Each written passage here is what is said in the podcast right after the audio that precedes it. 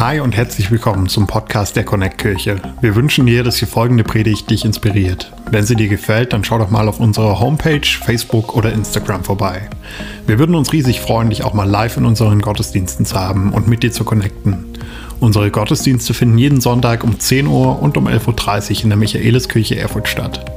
Mehr Infos zu unseren Gottesdiensten findest du auf erfurt.connectkirche.de. Egal wo du gerade bist, wir hoffen, dass diese Predigt zu dir spricht und dich einen großen Schritt in deinem Leben weiterbringt. Viel Spaß beim Zuhören. Hey, wir steigen heute in den nächsten Teil, in den zweiten Teil von sechs in unserer Serie, die uns übers Jahr begleitet, rein Defending Our Faith. Ähm, heute haben wir die absolute Ehre, wir haben Nathan Finocchio, eine Message von ihm am Start. Ähm, er ist Doktor der Theologie in Amerika, ähm, ist mit der Hillsong Church ganz eng vernetzt. Absolut cooler Typ, eine Website, wo man so viel auch in Sachen reinsteigen kann. Er ist ein bisschen crazy und ich finde, das macht ihn sympathisch. Weil wenn du an einen Professor denkst, denkst du an jemanden mit Krawatte und ähm, schönen Anzug. Lass dich überraschen, Nathan wirst du alles andere als eine Krawatte und Anzug finden. Und er nimmt uns heute rein in ein Thema, was ich so stark finde, jetzt gerade vier Wochen vor Ostern. Hey, können wir wirklich an die Jungfrauengeburt und an die Auferstehung an Ostern von Jesus glauben? Und ich würde sagen, lass uns ihnen einen großen Applaus geben und reingehen in die Predigtserie.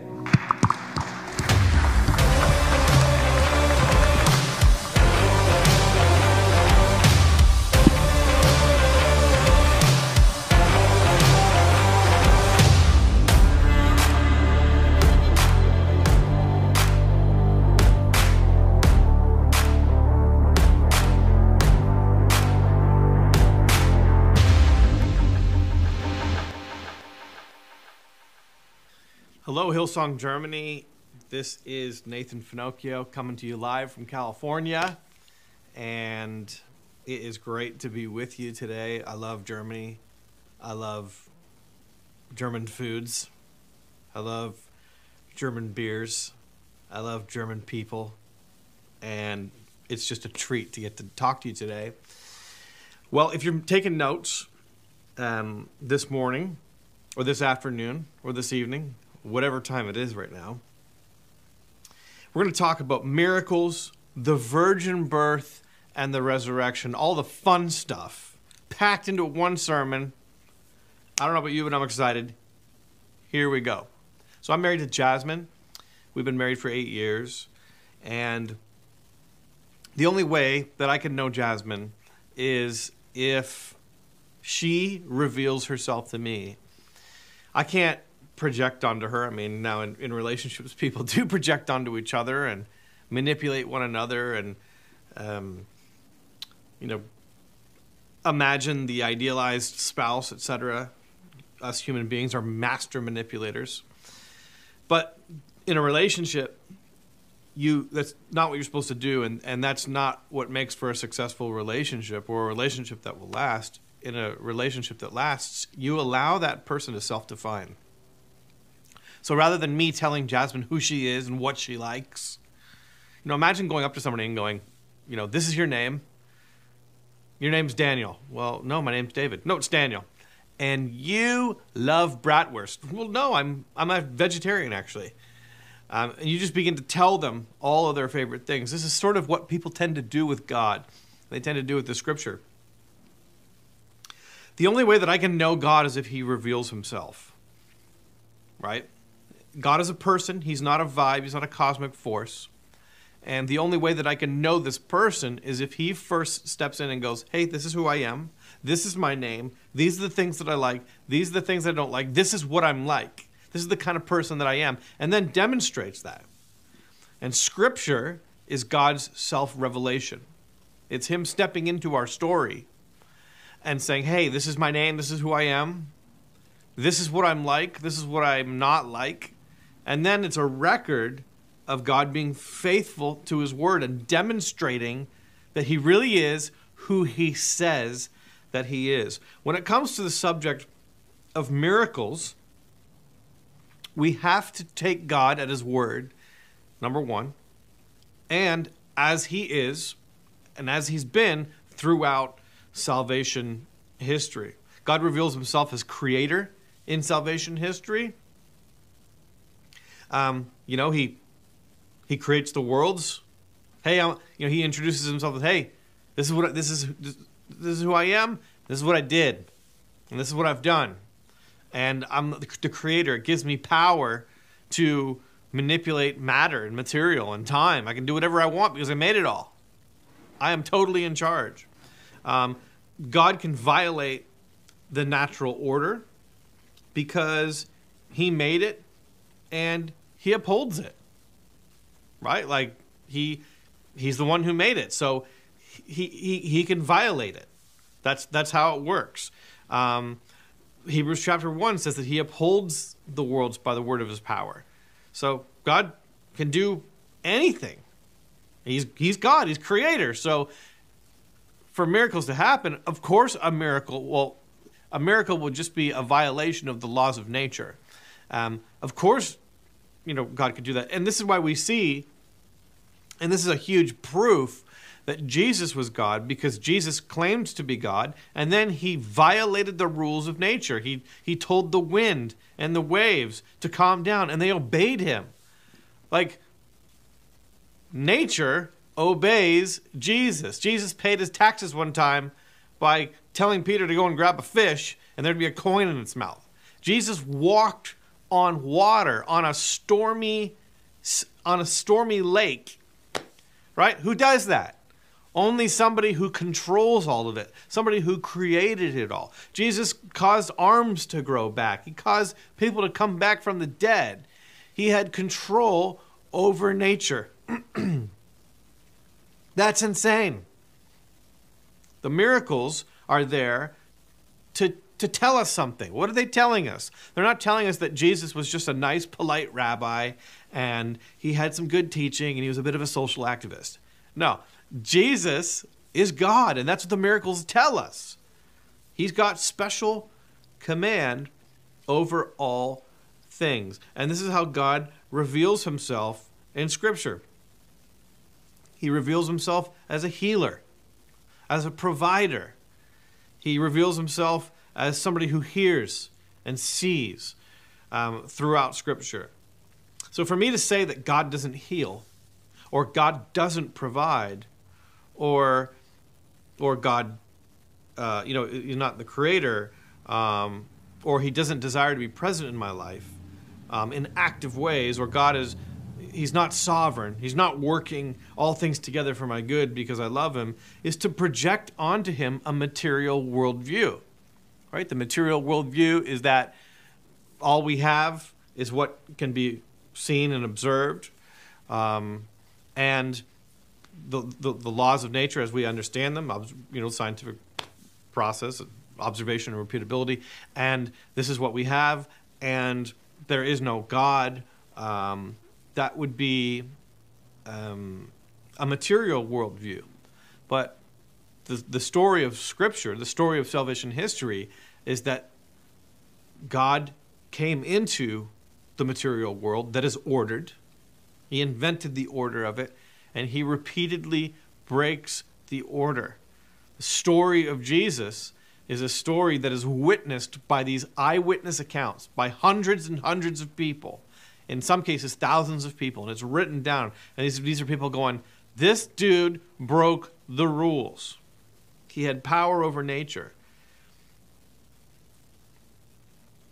In his book Miracles, uh, Dr. Craig Keener from Asbury Seminary uh, cites this massive study that was done uh, in the Pentecostal and Charismatic Church worldwide, um, and they estimate about there's a, there's almost about a billion charismatics now worldwide. People who believe that the gifts of the Holy Spirit are are for today, and this is growing chiefly in the global South, in Asia and Africa, etc., um, South America. But um, this brand of Christianity that the Holy Spirit is real and He's active and there's gifts of the Holy Spirit. You know, I mean, you're sitting in a charismatic church. This type of Christianity is growing like wildfire all over the world. It's the only type of Christianity that's growing in, in Europe. It's growing in America. It's growing everywhere. I would call it New Testament Christianity. Um, a, a, a Christianity that is fueled and powered and animated by the power of the Holy Spirit. And so in, in his book Miracles, Dr. Keener describes uh, how one third of charismatics, one third, um, claim to have witnessed a miracle. They did a, massive study, um, and that would be roughly 300 million people alive today. 300 million people alive today. They claim to have witnessed a miracle. Now, of course, um, this is anecdotal.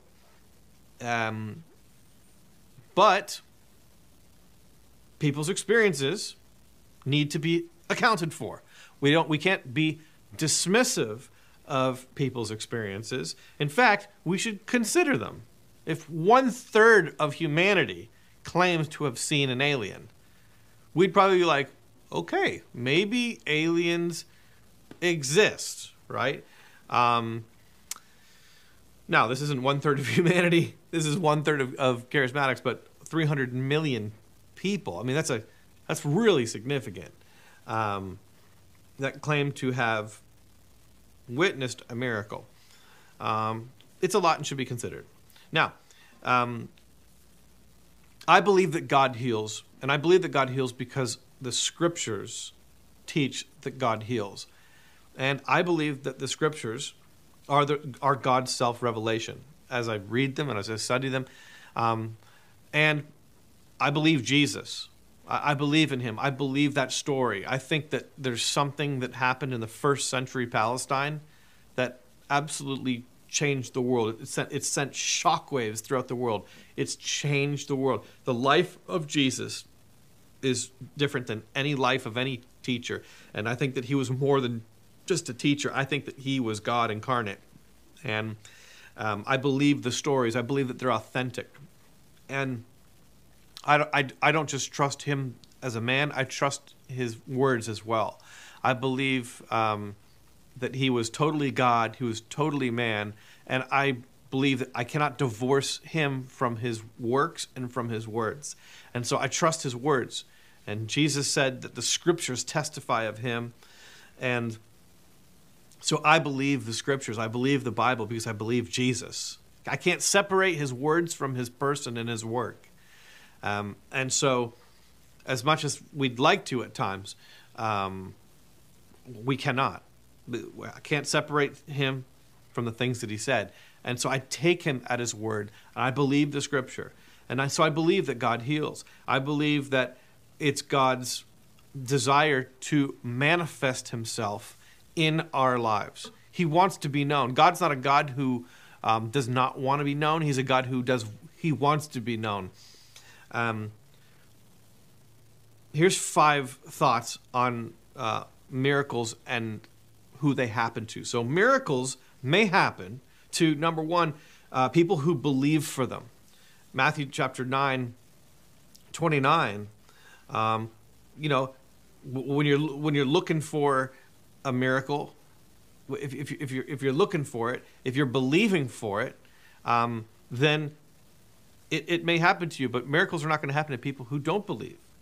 Um, in this passage, Jesus says, Be it unto you according to your faith. So, hey, you know, um, if you believe for it, then you'll see it. If you're not believing for it, then you won't see it. It's that simple, according to Jesus. Number two, uh, miracles may happen to people who ask for them. James 4, verse 2 says, You know, you have not because you ask not. Um, so we should ask, okay? it's really simple. Um, we, it's, we should ask for God to manifest himself. God, I'm asking you that you'd provide for us. God, I'm asking you for a job this year. God, I'm asking you for, a, for an idea for my work, um, an idea for my life. God, I'm asking you to lead me and guide me. I'm asking you, God, that you would invade the time space continuum and that you would invade my life with some thoughts. God, I ask you that you'd be sovereign in my life, that you'd show up and you'd be my God, be my King. God, you showed up to all these people in Scripture, and I'm asking you to show up and lead me and guide me. And when we ask, um, James said, You have not because you ask not. When we ask, we might have. Uh, number three, people who are persistent in, in prayer. We're going to read this passage a little bit later, but this is a story about a woman and the judge. And this, this woman just harasses this judge. And it's a story that Jesus taught um, to teach us to pray. Um, so people who are persistent in prayer. It's not just somebody who goes, God, help me. And then that's the end of the conversation. Now, um, God hears those prayers, um, but God's not a necessarily a lip reader, he's a heart reader. God's looking for people who are persistent and believing for him um, and um, believe in him and are consistent in their faith. And so, um, people who are persistent in prayer may have prayers or, or miracles happen to them. Um, I don't know about you, but if I'm sick, I'd, I'd want somebody who's being persistent in prayer over somebody who just prays, Lord, let your will be done. I, I don't want to let your will be done in prayer over me while I'm sick.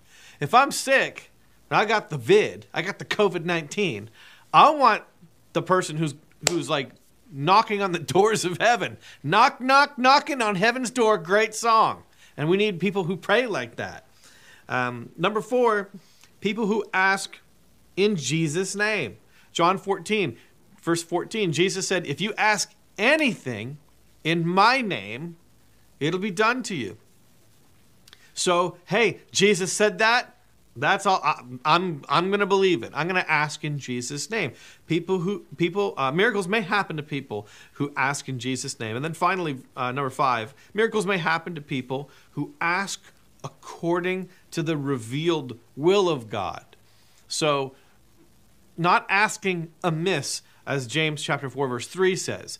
You know, that, um, so, you know, for example, Lord, give me a million dollars so I can go spend it on drugs and l- wild living. You know, it's like, um, well, I don't think God wants you to do drugs. You know, God, I need a million dollars and I'm going to put it all on a big fight on Saturday night and I'm, then I'm going to go to Vegas and I'm going to gamble. God, I need that money, right? Well, you're not really you're not really praying into God's will. So Jesus, there's there's a balance there. Ask the Lord uh, for for the miraculous. Ask Him to show up. Ask Him for a provision. We know what God's will though is in Scripture. So the more you're acquainted, you know, there's a, that's a different. God's more inclined to answer prayers that coincide with His will, right? Than not, right? God, I'm asking you that you would um, give us a million dollars for this building that we want to build for orphans, you know, in Africa, whatever. Man, that's that is praying into God's will. His his father heart uh, for the orphan, his father heart for the widow. Are you hearing me? No, this doesn't mean that you can't. I remember hearing somebody say, um, and it's ridiculous, bothers me. God's not Santa Claus. You know, God's not Santa Claus. Well, no, he's not Santa Claus. That's correct. But he is my father. Number one, Santa Claus doesn't exist. It's my dad that gave me presents on Christmas Day. Thank you very much. So, who am I supposed to ask for stuff? Jesus said, you know, your fathers who are, who are evil know how to give good gifts to children. How much more does your Father in heaven, who's perfect, give good gifts to those who ask? Hey, man, my dad, imperfect, but I knew how to give a, give a good gift. And I knew that I could ask him for, for things. How much more does my Father in heaven want me to ask? You hearing me? So ask. Miracles might happen if you ask. All right, let's talk about the virgin birth. We're changing lanes here. We're on the Autobahn. We're changing lanes. The virgin birth here. Um, this is part of the ancient cosmic story. We need to understand the virgin birth. It's a, it's a miracle. It's one of those strange things that we believe as Christians. But um, it's, a, it's an integral part of the ancient cosmic story of salvation history. Um, Heilsgeschichte, I believe, is the German term for salvation history. Turn to your neighbor and say, Heilsgeschichte. Look at that. You're learning, you're learning German theology. It's insane. Okay. So, salvation history. there's a history of God saving. There's a history, right? Remember the first story that we have in Genesis chapter 2 and 3, where the serpent comes into the garden and he uh, questions God's word, he twists God's word, and he deceives Adam and Eve. Well, he really deceives Eve first, and then Adam sort of follows suit. Um, the, the serpent thought he had won. He thought, oh man, I've, I've done this. I've messed up God's plans. I've messed up humanity. You know, I'm really getting back at God. But God foretold in Genesis chapter 3 when he begins to deal with the situation, God shows up and he goes, What's happened here? You know, so God um, curses the serpent. And then he lovingly judges Adam and Eve. He disciplines them. He doesn't curse them, he disciplines them. God cursed the serpent and he cursed the ground, but he did not curse Adam and Eve. And so, but e- even in their judgment, there's this seed of hope. It's really beautiful. And God says to Eve, He says um, that um, her seed, the seed of the woman, will crush the serpent's head.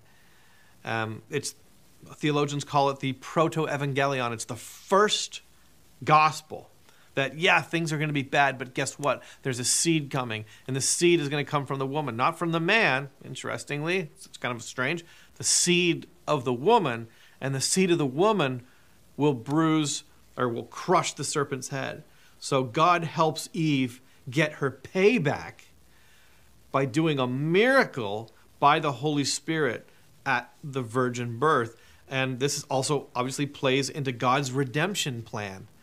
Because from the outset, God knew that he would need to send Jesus, the second person of the Trinity, God's Son, into the world.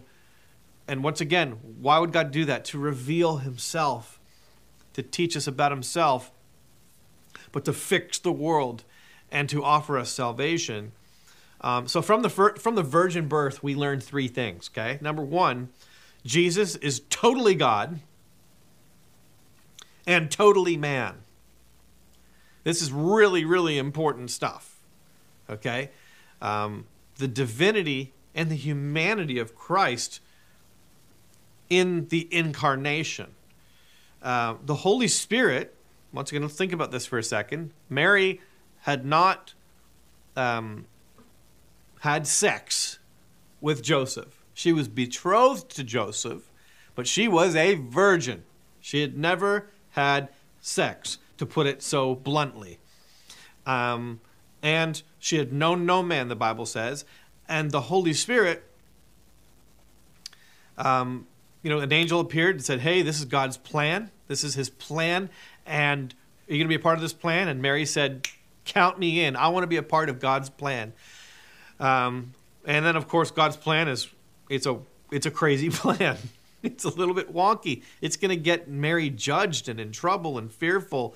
Um, you know, sometimes when God does stuff, it's not always um, clear what is happening, um, but it's good what's happening. And so, Mary, uh, you know, the Holy Spirit overshadows her, and and the Holy Spirit impregnates her. So the Holy Spirit, we could say, technically is Jesus' biological father. Okay? He is the seed of God.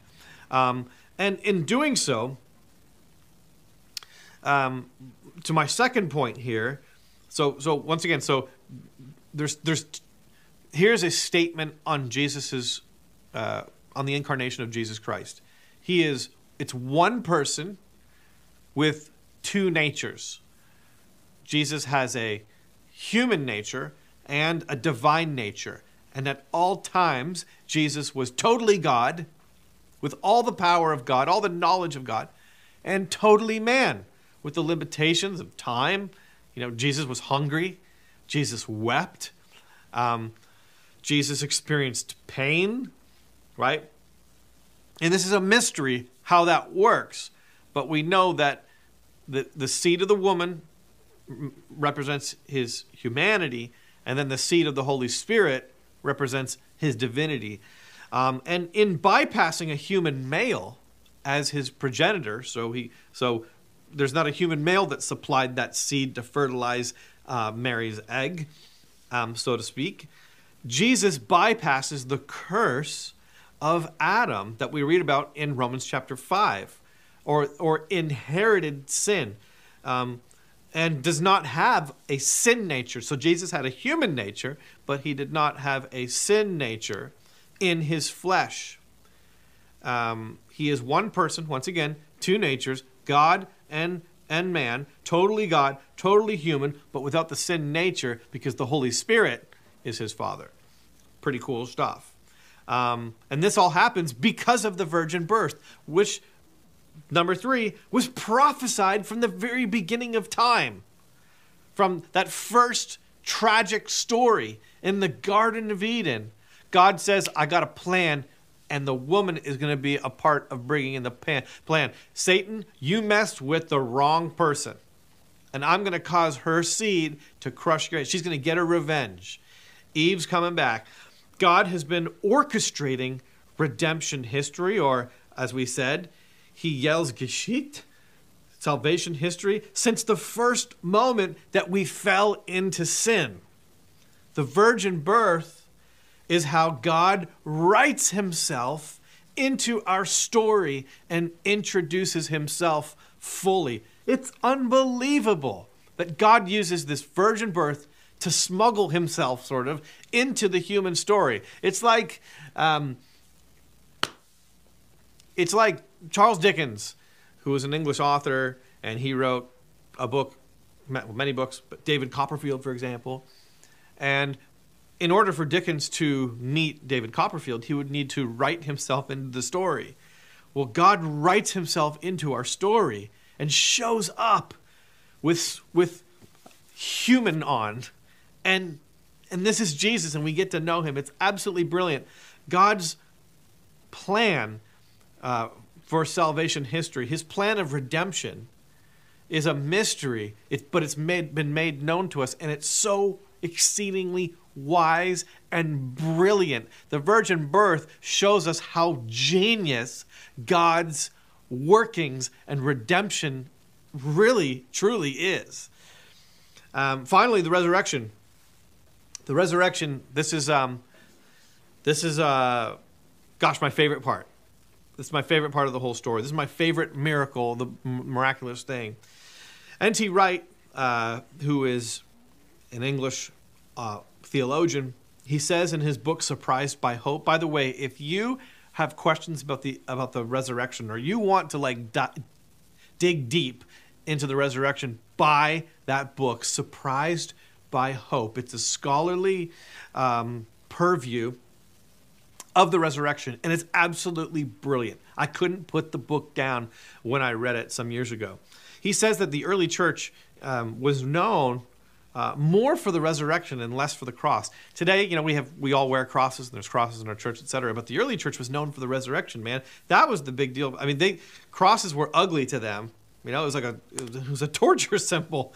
Um, it, you know, it's, it's kind of like wearing an electric chair around your neck um, or a guillotine, right? It's a little bit morbid. Um, and the resurrection, though, man, like that doesn't happen. When that never happens. And so the church was known for the resurrection. In fact, um, it was their hope and glory and obsession. And the early church made a clean break with Judaism. People often ask me, you know, why do we why don't we meet on the Sabbath? Why don't we meet on Saturdays? And I just easily say because Jesus rose on a Sunday, dude. We are people of the resurrection. And so we meet on the Lord's day, which is Sunday. It's his day now because he rose on a Sunday. Imagine that. He's like, all right, Sundays belong to me now. They're called my day. Why? Well, I don't know, because I came back from the dead. Pretty cool. Um, now, why did Jesus come back to life? Number one, three reasons, okay? Number one, to show that he was God and knew the future, okay? uh, he foretold that he would come back from the dead throughout his earthly ministry. I'll give you one example in the Gospels Mark 8 31. And he began to teach them that the Son of Man must suffer many things and be rejected by the elders and the chief priests and the scribes and be killed, and after three days rise again. So he was he was telling his his disciples. Now the, the hilarious thing about the story, and N.T. Wright does an incredible job of, of illustrating this in his book Surprised by Hope, but the disciples couldn't grasp it. They were shocked that Jesus rose from the dead. And N.T. Wright makes a really good case for it. these guys had no clue. They, you know, Jesus would, you know, talk. Of there's all kinds of stuff that Jesus would talk about, and they would just go right over their heads. My favorite Bible story, and I'm going to write a sermon on it one day. But my favorite Bible story is when at the Last Supper, Jesus says to his disciples, kind of cryptically and and and mystically, he's like, the time you know is has come. Um, those who have a, a, a, a coat, sell it and buy a sword. Well, Peter takes that literally and goes and gets his sword.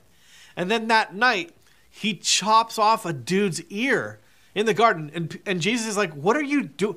Where did you get that sword? What are you doing, you moron? You know, has, has to heal this guy's ear. Um, and Peter's just like, What was all that talk at the at the Last Supper? You told me to do this, right? I didn't tell you to do that. I was speaking metaphorically, you moron, right? So they were constantly missing things that Jesus were saying. They they weren't listening with spiritual ears, they were listening kind of with fleshly ears. We see this in Acts chapter 1 as well when Jesus is trying to like he's like, "Okay, all power has been given to me and I'm going to float up to heaven now." And the disciples are like, "Wait, where are you going? Uh, are you going to start are you going to establish the the kingdom of, of, of Israel and we're all going to rule and reign. We're going to kick the Romans out now. And, and, you know, Jesus sort of deflates and comes back to earth. He's like, Are you actually kidding me right now? Dude, this whole time I've been saying that my kingdom is not of this world. I didn't come to set up a political kingdom. Um, these guys missed so much. Um, but Jesus, as they begin to recount the Gospels, they begin to remember, he used to say that. Oh my gosh, how did we miss that? He used to say this all the time that he was going to come back from the dead, and we thought he was crazy. Um, number two, to show uh, why did Jesus come back to life? To show that he was God because he had the power of life and death. John 11 25, Jesus says this. He says, I am the resurrection and the life. I am. In, in the book of John, there are eight I am statements that Jesus makes. You know, he says, I am the way, the truth, the life. No man come to the Father. I'm the, I am the gate. I'm the door. I'm the good shepherd. Um, I'm the bread of life. In this, at this moment, this is at the resurrection of one of his best friends, Lazarus. And he says this I am the resurrection and the life. And he who believes in me, even though he dies, he will live. That is so, so, that's such a huge flex. I'm the resurrection and the life. Mm, check out those, baby. Right? And if you believe in me, even though you die, you're going to live. That is so cool. Jesus came back from the dead because he's the resurrection and the life. He's got all the power of life and death. And then, number three, to show his disciples, why did he come back to life? To show his disciples what would happen to them when they died. Because Jesus is the first fruits of all of those who trust in him. We are going to experience a bodily, material resurrection just like Jesus did. And when he rose from the dead, and his, his disciples were like, dude, this is crazy. You know, they're touching him. They're going, how, how did this happen? And he's like, look, look at the, see where the nails were? And they're like, that is insane. You know, imagine putting your your fingers through the holes in Jesus' hand and going, "This is crazy. This is nuts." Jesus is showing them, guys, you're going to experience resurrection too. Only you're not going to have holes in your hands. I'm the only one that's going to have holes in my hands. I will be the only one that has scars, so that you can you will be reminded for eternity what I endured for you, my love for you. Now you will be totally healed and whole. All right, I want to end with this two two quick scriptures, and we're done here. Okay, hopefully, um, hopefully this this this sketch of miracles the virgin birth and resurrection has been helpful and just maybe whet your appetite so that you go and you have more questions and you study for yourself. But in Luke 18, verses 1, um, and I'm going to read from verses 1 to 5. Jesus told his disciples a parable to show them that they should always pray and not give up. He said, In a certain town there was a judge who neither feared God nor cared what people thought. And there was a widow in that town who kept coming to him with the plea, Grant me justice against my adversary. Grant me justice, grant me justice, grant me justice. She kept on coming up to this judge. For some time he refused. But finally he said to himself, Even though I don't fear God or care what people think, yet because this widow keeps bothering me, I will see that she gets justice so that she won't eventually come and attack me. The Greek word used here, she kept on harassing him and harassing him. The Greek word is hypopiazo, and it literally means to blacken the eye. To blacken the eye, like to punch somebody. This is what this is the word that Jesus chooses to use when he's telling this story. She's blackening this this judge's eye. She's just beating on him. And this is the example that Jesus gives us as uh, for prayer. This is the example that he gives us in, in terms of our posture. How should I approach God? Jesus is saying, blacken, like, do your prayers blacken God's eyes? Is it like, like, do, are you that persistent? Do you harass? Or are you just the kind of person that you just give up? Right? Jesus is saying to us, hey, like, if you really believe, then ask and believe and be persistent and consistent and harass God. You are allowed to harass God with your prayers. He's big enough and He can take it. Don't beat on other people. Your employer is not your provider. Your wife is not your provider. Your spouse is not your provider. Your kids aren't your provider. God is your provider. And they don't blacken their eyes. Don't blacken other people's eyes. Don't beat up on yourself. Don't blacken. You're not your provider. God is your provider. And He can take the heat. So, knock and be persistent. We're not going to see the miraculous as a church if we don't be persistent in our prayers. And then finally, James chapter 5, 17 to 18. This is uh, James, and he's encouraging the church and he, he, he brings up Elijah the prophet. Elijah the prophet was a neurotic prophet. He would like prophesy something one moment, and then he was terrified. He's like, God, oh, please let that come to pass. Please, God, please, God. And he just prayed, Oh, God, oh, what have I done? Why did I prophesy that? That was a big mistake. He was always scared, always doubting. He's always on the run for his life. You know, it's like, dude, you're in the wrong business. Um, you should have never been a prophet. You should have, honestly, you should have just worked at a candy store. You would have been a much happier person. But Elijah's this neurotic, this neurotic prophet. And James says this Elijah was a human being, even as we are. Like this guy was, he was just a regular dude. But he, crazy things happened in his life. God used him tr- tremendously. And James says this Elijah prayed earnestly that it would not rain and it didn't rain on the land for three and a half years. Again he prayed, and the heavens opened up, and the earth produced its crops. Some of you might be thinking, well, I'm just a human, and I do stupid things, and I'm a bit neurotic, and I don't always believe God perfectly, and I'm not a perfect person, and God doesn't listen to my prayers. Look, God listens. If you're in Jesus, you're righteous. Okay? If you're in Jesus, you're more righteous than Elijah ever was. Your righteousness is not predicated on your obedience, it's predicated on his obedience. If you've received Jesus by faith, you've become the righteousness of God in Christ Jesus. And so when you stand before the Father, man, you can ask. You have every right to ask. You're his kid, you're his child. And Elijah man, he was just a, a regular, he's a, he's a human just like us. And when he prayed, crazy things happened. He saw miracles. My challenge to you this year is that you knock on heaven's door.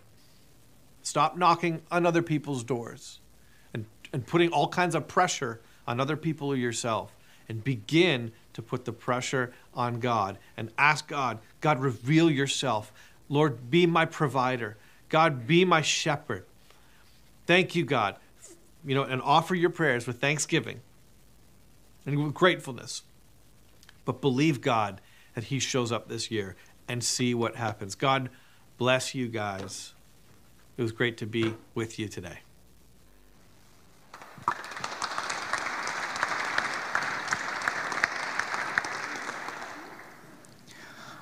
ich glaube, kann man so viel mitnehmen aus dieser Predigt, das ist der Wahnsinn. Und ich glaube vor allen Dingen auch dieses Persönliche, wo es nochmal praktisch wird in all dem. Lass uns kurz zusammen aufstehen. Und ich möchte gern für dich persönlich beten, für dieses Anliegen, wie er sagt, hey, lass uns äh, beständig bleiben in den Gebeten, zu Gott kommen. Ein bisschen auch das, was wir aus der Gebetszeit mitgenommen haben. Wenn wir sehen würden, was passiert, während wir beten, würden wir nicht aufhören zu beten. Und ich weiß nicht, wofür du betest oder vielleicht, wo du auch schon aufgehört hast, daran zu glauben. Hey, lass uns dieses Jahr wirklich sagen, ich möchte hier Gott sehen, wie er ein Wunder tut. Ich will für dich beten. Gott, ich danke dir für uns als Kirche und ich danke dir, dass du ein Gott bist, der sich offenbaren möchte, der mehr zeigen möchte von seinem Charakter und seiner Liebe, wie er zu uns ist, durch Wunder. Und ich bete für Wunder. Und ich bete, dass wir sie sehen werden, wie diese 300 Millionen. Wie wir sie sehen werden in unserem Leben und sie uns zeigen mehr und mehr, wie groß, gütig, liebevoll, hoffnungsvoll, barmherzig du bist und wie sehr du an uns interessiert bist. Ich bete dafür, dass sie sich rumsprechen unter uns. Ich bete dafür, dass sie sich rumsprechen in den Städten, in denen wir sind, damit Menschen sehen, du bist der lebendige Gott, der sich in seine Geschichte reinschreibt um bei den Menschen zu sein. Dafür hast du uns gemacht. Danke dir für Jesus. Segne jeden Einzelnen in dem, wo er nach einem Wunder sucht. Und Heiliger Geist, mach du uns hartnäckig, so wie es eine Elia war, so wie es diese Witwe aus dem Gleichnis ist, um zu sehen mit unseren eigenen Augen, wie groß und gütig du bist. Amen. Hey, das ist erst so ein kleiner Anfang von dem, ähm, was kommt. Es wird auch über den Newsletter finden, kriegst du ähm, auch noch ein Video, ein Zoom-Call, wo Pastor Freimuth und ähm, Nathan sich noch ein bisschen mehr über die Auferstehung tiefgründiger unterhalten werden. Ähm, aber ich glaube, es soll uns auch Freude machen. Wir sind eine Kirche, in der wir wirklich bewusst sagen, hey, deine Glaubensfragen, die lass nicht draußen an der Tür. Die sind nicht nur irgendwie geduldet, hey, die sind erwünscht, die sind notwendig, um mehr und mehr zu sehen, wer dieser Gott persönlich eigentlich ist. Und ich glaube auch, wenn du heute hier in diesem Raum bist und du hast diese persönliche Freundschaft mit Jesus nicht, warum nicht das größte Wunder, was es gibt, heute erleben? Nämlich die ewige Beziehung, die sogar den Tod überwindet. Ich würde uns kurz ermutigen, dass wir unsere Augen schließen. Keiner schaut nach rechts oder links, ein persönlicher Moment, auch im Livestream.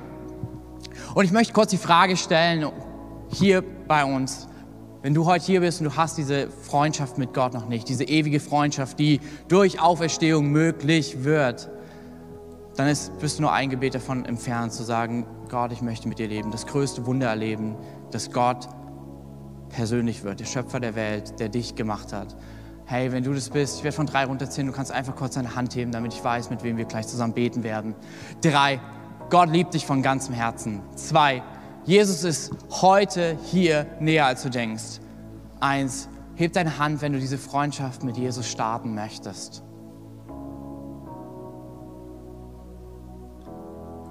Alright, ihr könnt gern die Augen wieder öffnen. Auch für alle, die im Livestream mit dabei sind oder im Babyraum. Im Babyraum, wenn du dich gemeldet hast, pack dir einfach die Person neben dir und bete zusammen. Das ist ein ganz normales Gebet. Gebet ist nichts anderes als Reden mit Gott. Und für alle, die im Livestream sind, wenn du diese Entscheidung jetzt getroffen hast, hey, dann klick auf den Link. Ich habe mich entschieden und wir würden gerne mit dir diesen nächsten Schritt gehen.